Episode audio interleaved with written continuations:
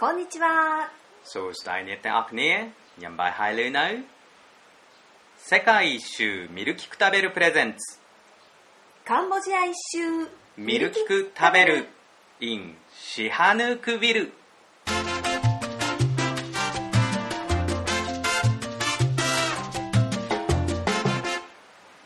めぐみですりょうです世界一周ミルキク食べるですこの番組は バックパッカーの私たちが見る、聞く、食べるをキーワードに旅先での出来事や感動また旅の情報をお届けするポッドキャストです。旅の魅力やカルチャーショックをリスナーの皆さんと分かち合えたらいいなと思っています。あ最初にえ訂正とお詫びです。はいえーとずいぶん前に収録してアップロードもした、えー59回、えーボリビアのウユニ塩湖アタックっていう回のポッドキャストなんですけども、えーこちらの音のデータの URL がちょっと間違ってまして、えー iTunes でもホームページ上からでも聞けないとあの聞けないという事態になってたんですね。先週ぐらいまでかな。うん。1週間前に気づきました。これねあの聞けるは聞けるんですけど再生ボタンを押して流すと違う回が流れると。その状態のままずっと放置されてしまってたんでこれ気づいてね速攻で直しましたんで。で Facebook、Twitter かなんかでねこう告知はするんですけど多くの人が多分このポッドキャストの登録で聞いてる人がいると思うんでここでも一つ告知をしたいなと。えこのボリビアのウユニ塩湖アタックの回を、えー新しいものに更新する方法をちょっとお伝えします、えーこれ iTunes を使っている方の場合なんですけどもまずポッドキャストの一覧がこう並んでいるところで第59回59回のウユニ塩湖アタックの回を削除してください、えー右クリックとか押して削除とか出ると思うんで、えー削除するとファイルをゴミ箱に入れるかどうかと。かれる場合もあるんですが、まあ、ゴミ箱に入れちゃってください。入れなくても構いません。削除した後、えーそのまま同じ画面の左下の方に登録解除とかそれに近いボタンがあると思うんですね。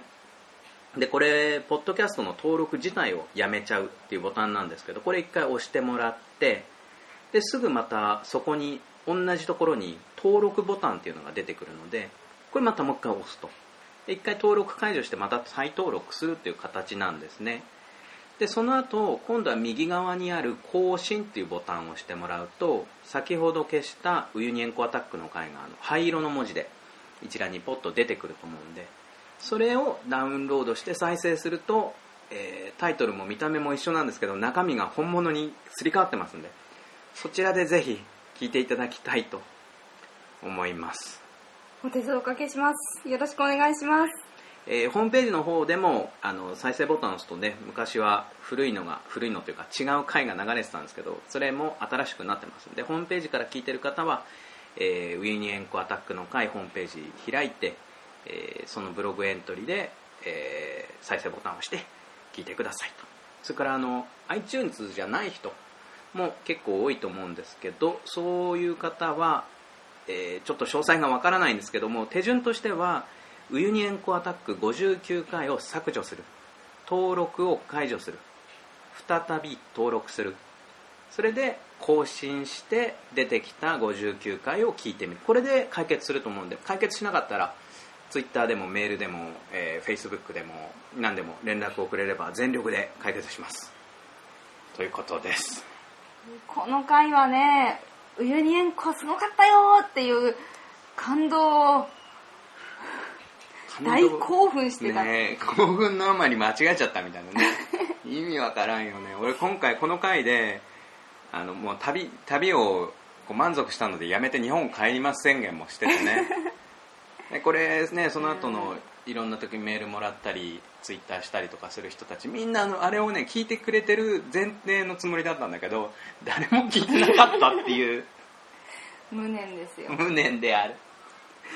まあそういうことでございました。はい、以後気をつけます。さあ気を取り直しまして、今私たちがどこにいるのかと言いますと、シハヌークビルに来ています。はい。この度2回目のシハヌークビルです、えー前回は去年の9月に訪れました。前回もお伝えしたんですがこのシハヌークビルという町は古くから開発されているカンボジアのビーチリゾートです。プノンペンからたくさんお客さんが来るようですね。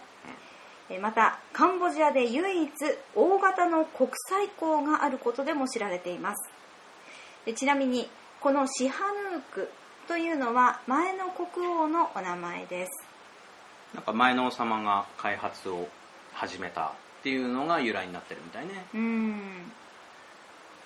前回はねこのシハヌークビルの中でもオーチティルビーチっていうところに泊まったんですけれども今回はビクトリーヒルというところ。名前の通り丘の上にあるところに滞在しています。ここがね私とっても気に入ってますよ。私とっても気に入ってますか、はい。あのオーチティルビーチとだいぶ趣が違うよね。ねえ。オーチティルビーチの中でも私たちは端っこの方に滞在したじゃない、うん。で静かなとこがいいねとは言ってたけど私たちがいたところはなんか何にもないところに一軒家みたいな感じで静かだったけどこっちはあの店がいっぱい並んでるのに静かっていう。うん。ありがたい場所ですよね。客層がね全然違うのよね、うん。オーチティルビーチっていうのはもうビーチに本当20、30メートルほんとすぐビーチのところでやっぱり勢いのあるお客さんがね、うん。多い。夜も飲んでパーティーそのまま海にジャバンみたいな。すごいこうノリがいい感じ。うん。だけどこっちはね丘だからさ ビーチも遠くないんだけどね。ちょっと歩く距離にあってどっちかっていうとのんびり過ごしたい人がうん。いるし、年齢層が高いね。そうだね。60代70代ぐらいと見受けられるうん。お父様方が。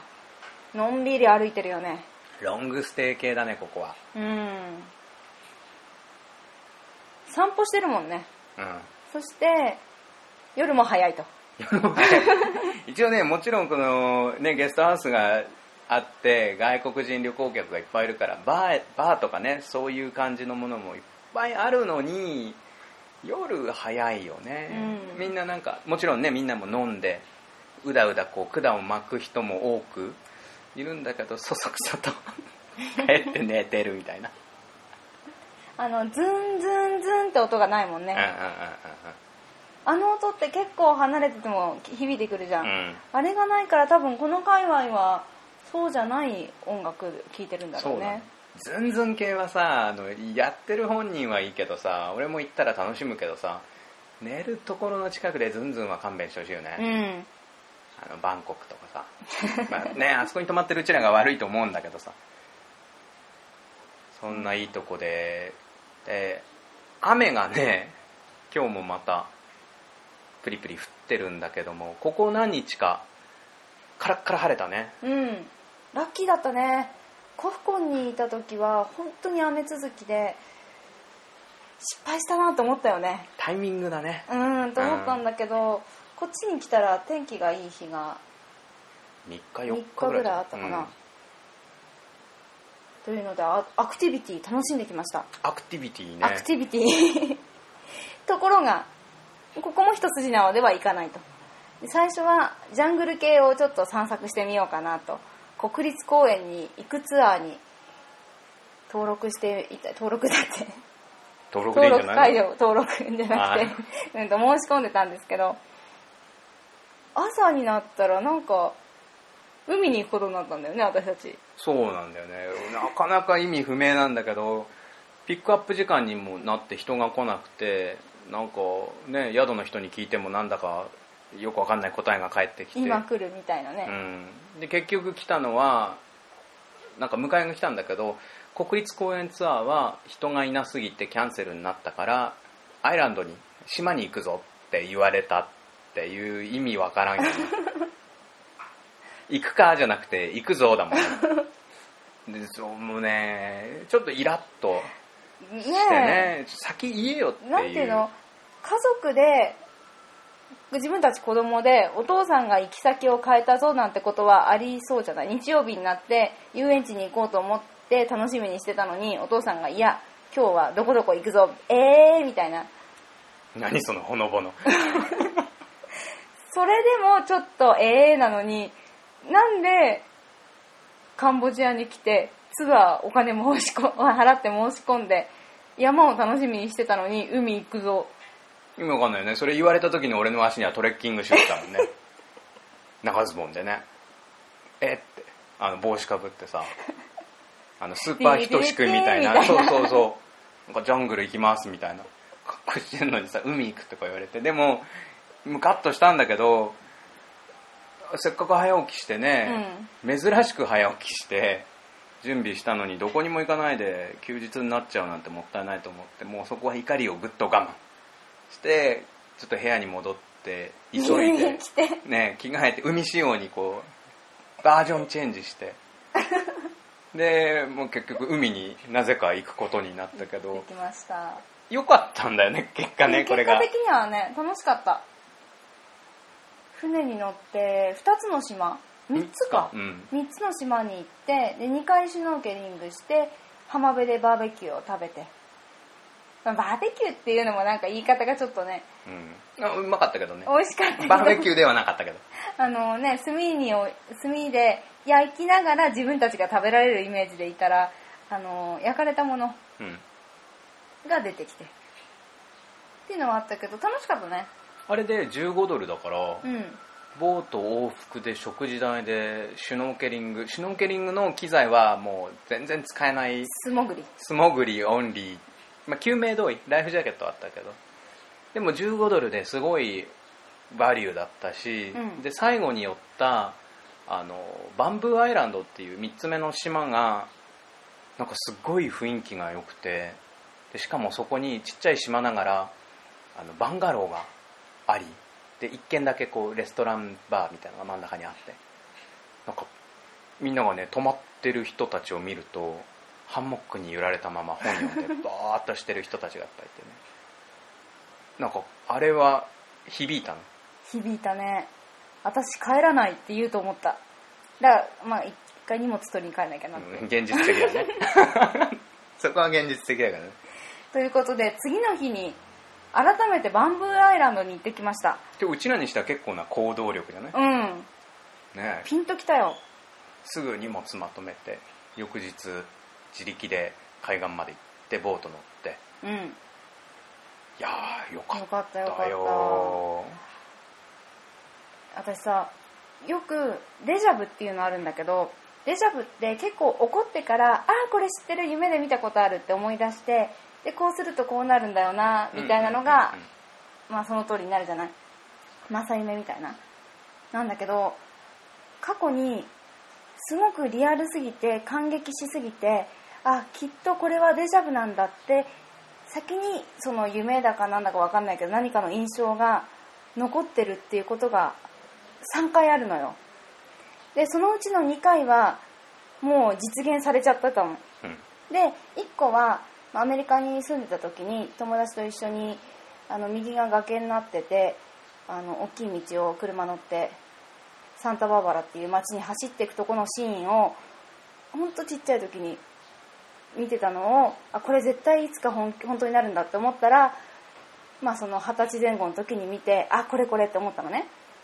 でもう1個はちっちゃいや屋根のお家田舎でで田んぼがあってあの白い牛がなんか草をはんでるっていう映像をやっぱり見ててでこれもなんか起こりそうだなって思ったら初めてカンボジアに来てシェムリアップの郊外に泊まった時に朝起きてトイレから見た窓の風景がそれだったのね。でその最後にもう一個あのかやぶきじゃなくてなんていうの？こっちのバンガローの藁みたいな屋根、うん。あれが上に見えてで下にあの木で組んでる柵があってで海が見えて月明かりでこう海が見えてくるっていう映像がねやっぱり見ててこれ絶対いつか実現するぞと思いながら全然なかったのよ。で私が最後にデジャブを見てあーって思ったのが二十歳の時でしょ？そっからもう8年経ってんの。でねこの間バンブーアイランド行った夜に見た光景がそれだった。当たった。当たった。当たり外れか分かんないけど。本物だったうん、ああこれって思って。よかったわ。だから今回はちょっとねある意味運命に運命に導かれて。運命に導かれて。導かれて。瞳閉じて。人々に羽ばたくよ、というんじゃないかと思われるね。あーそのね国立公園のキャンセルといい、うん、うん。だって今回行かないつもりだったじゃん。もうこんなに雨降ってるし海も荒れてるからいいよねみたいな。むしろ国立公園ジャングルジャングルみたいな。うん。俺すげえ心はジャングルジャングルだった。気持ちでいたじゃない、うん。だから本当行くとは思ってなかったもんね。そんなでもねよく考えたらどこのアイランドもああなのかもしれないなって。実はね私初めてなのああいうちっちゃいアイランド泊まったの。うん。まあ景色はあんまり変わんないかもしれないけどね。でも。まあまあそれっていうことにしましょうよ、うん、うん。でもなんか変な確信があった。ああこれだなって。もうほんとこのねあのバンバンブーアイランドは静かで綺麗で一応オフシーズンらしくって人もね多くなかったんですけどでも天気がよくって波もちょっとあって水に入ってチャパチャパ遊んでひたすらハンモックに揺られてそして私知らなかったんだけどああいうとこってさ風が絶対に止まないんだね。うん。24時間ずーっと吹いてた。でもその気持ちがいい速さの風がずーっと吹いててのんびりして。3日うちら3泊でほぼ丸4日いたよね、うん。出発から到着から考えると。何もしてないのね。跳ね蹴りした。跳ね蹴りして泳いでビール飲んでハンモック揺れて。他にやることもないところだもんね。そうだね。みんな本読んでたけどあ俺ヨット乗ったぜ。ああそうだよね。うん。あのシェハヌークビルからフランス人が一人であの帆帆を張る。あれヨットでいいんだよね、うん。帆のヨットに乗ってきた人がいて。でそれの人その人がバーに来てコーラ一杯飲んでこうしちょっとしばらく話してその彼が帰るっていうんでボートを押してくれあの砂浜に上げたボートを海に戻す手伝いをしてくれってで手伝ったついでにあのバーカウンターの中にいたあの働いてるブラジル人の男が走ってきて乗せてくれ乗せてくれ。お前も一緒に乗れお前も一緒に乗れって。結局なんか乗りで3人ボートに乗って ヨットに乗って結構な沖までね行っちゃって。うん見えた見えた遠くから、うん。でまあなんかそのヨット体験をさせてもらってでみんなペンとか持ってなかったからそのフランス人にね写真を撮ってもらってフェイスブックのアドレスを聞いてそのフェイスブックのアドレスが超難しくてあのそのブラジル人と半分半分覚えて でそっからね彼が言うにはだけど 300m 以上4 0 0ルだかそのビーチまでね泳いで戻ってきて俺そんな泳げないじゃない？泳げなくもないけどそんな距離を泳げ泳いだことなかったのよしかも海で,、で一生懸命こう平泳ぎと背泳ぎを駆使して ビーチに向かいながらあの2人であのフランス人のフェイスブックのアドレスを確認しながら 戻ってくるっていうね。あれはいい体験だったね。いやー話聞いた時はびっくりしたよ、うん。ヨットは遠くに走ってるのは見えたんだけど途中下車したの。途中下車したの。そうじゃないとねシハヌークビルに帰るとこだったからね。うーん。いやでもこの海もね気持ちいいよね。うん遠浅で遊んでても楽しいし私あんまり泳げないんでそれこそね足がつくところが広くないと遊んだ気しないんですけど。ちなみにここ丸4日でいくら使ったか知ってる？いくら？いくら使ったと思う？200? 行ってない行ってない行ってない。ああよかった。でもそれぐらいでしょ？いや120ドル。ああそう。バンガロー代入れて食事代入れてビール代入れてあそうかそうか。思ったよりだよね。思ったより。もうちょっと高いかと思った。俺ももうちょっと高いかと思った。ドキドキしてたもん。うん123ドルだった。4日の2人分で。123バンガロー代が1泊12ドルだから。まあたまにはこういう大奮発。大奮発で何もしない贅沢な時間があってもいいよね、うん、贅沢は贅沢だよね。だってお金かかりそうなことはしてないもんね。うん。りょうくんのビール代だけでしょ。あといやちょちょちょそんなことない食事が高いってあだからば食事は必要なものとしてちょっと高めのものがあるとして嗜好品っていうの？うんうんそうねビール代酒代だね、うシャワーも水シャワーだし、まあ、エアコン扇風機ないし蚊帳だし。で電気もね夕方の6時から12時だけ、うん。バンガローに1個ある電灯がつくだけ。という。でも贅沢だよね。んうんよかったよ。とってもよかった。そしてまたね不自由ではあるけど w i f i がないっていうのもねうん。ネットが使えない環境っていうのもあって使わないのって結構苦しいじゃん精神的に。俺は大丈夫だけどね。でもないそしてのんびりするぞって決めたらまたうん。のんびりできる気はする。元からなかったんだもん。うん。ねえ。あんまりね日本人が来ない少ないらしくてね。でバーの人とかに聞いたらあそこをもっともっといろんな人行ったらいいんじゃないかね。よかったよ。写真もアップしようこれ。ブログにね。そうだね。結構遠いよねシハヌークビルのビーチからは。うん、1時間以上はかかるよね、うん1時間半から2時間ぐらいかな。結構波が荒くてねあれはでも多分穏やかな日のはずだよね。だと思うんだけどね。で なんかと思うけどすごかったよね。ボートが小さすぎるんだよ。で人が少なくて軽かったんだよね、うん、だって私たち行った時もお客さん4人で帰りも3人だけ、ですんごい揺れんのね。うん。でも沈まないんだね。わかんないよ。あれわかんなくなかった？4うん回ぐらいさかった沈みそうだった時あったよね。でもあの乗組員っていうかね一緒に乗ってこう操縦してくれる2人が、まあ、余裕そうにうん話してたりね船のヘリも普通に余裕でこう立ってさ歩くからまあ大丈夫なんだろうなと思うけどあの揺れ方。でもあの人たち超泳げんだよきっと。うん。泳げない私の身にもなってって思っちゃったもん、ょっと怖いけどね。まあ、心配な人はあのそのライフジャケットがあるからライフジャケットを着た状態でボートに乗るといいよね。うん。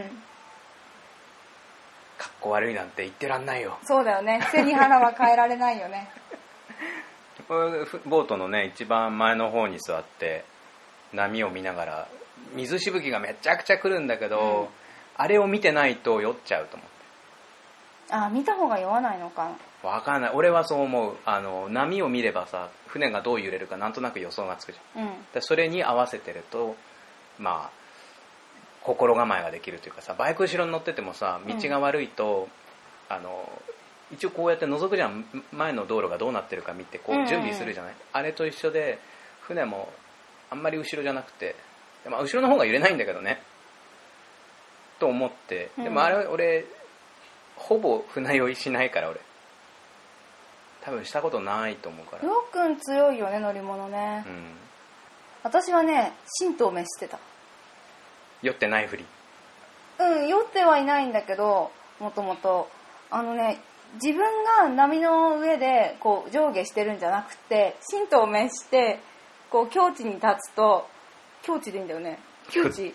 窮地は立ったから境地に立った方がいい。境地だよね。どちらかといえば境地の方がいい。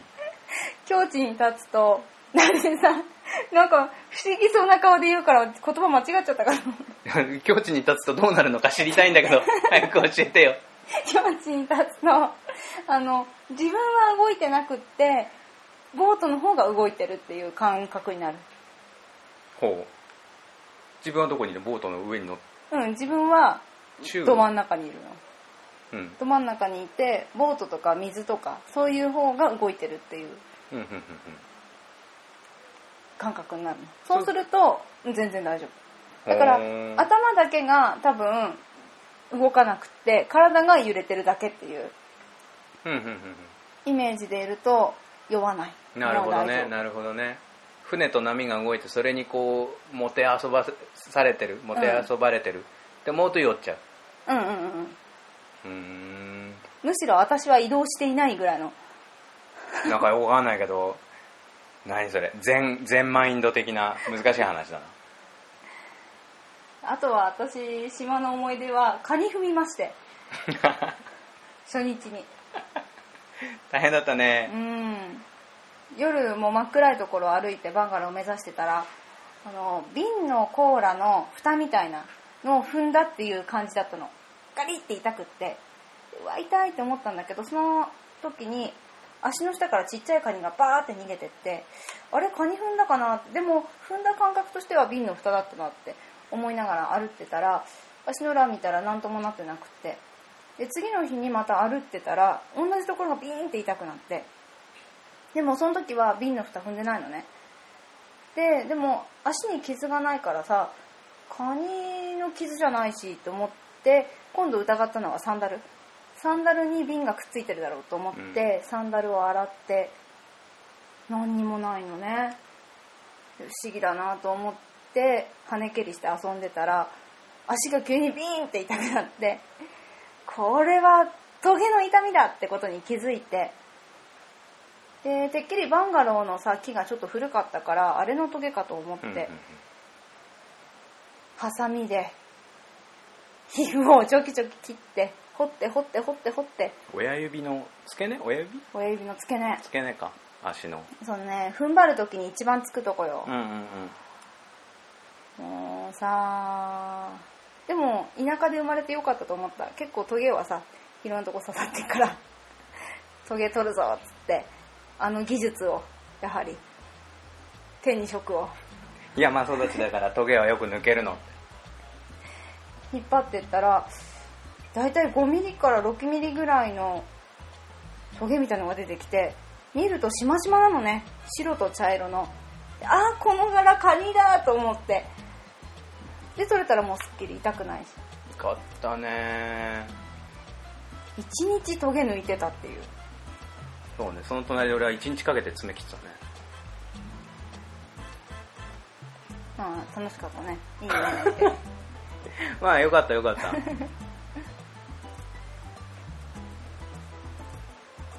そんなとこかしら。うん。なんかもうすごく満喫して言いたいこといっぱいあるぞって思ったんですけど実際こう話してみると何もしてなかったことがあの判明した？判明した。いや俺最初に言ったじゃん。何もしなかったって。でもとってもいいとこでしたね、うん。うん、たまにはこういう時間が必要ですよさあ今回のミルキク食べるお別れの時間となってしまいました。